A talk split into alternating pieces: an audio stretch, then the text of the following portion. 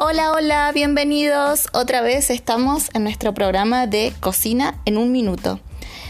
Bueno, vamos a hacer galletitas de avena que son muy fáciles. ¿Qué necesitamos para hacer esta pequeña receta?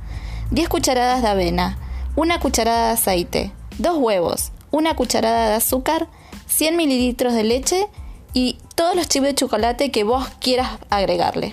¿Qué vas a hacer? Todo eso a la licuadora.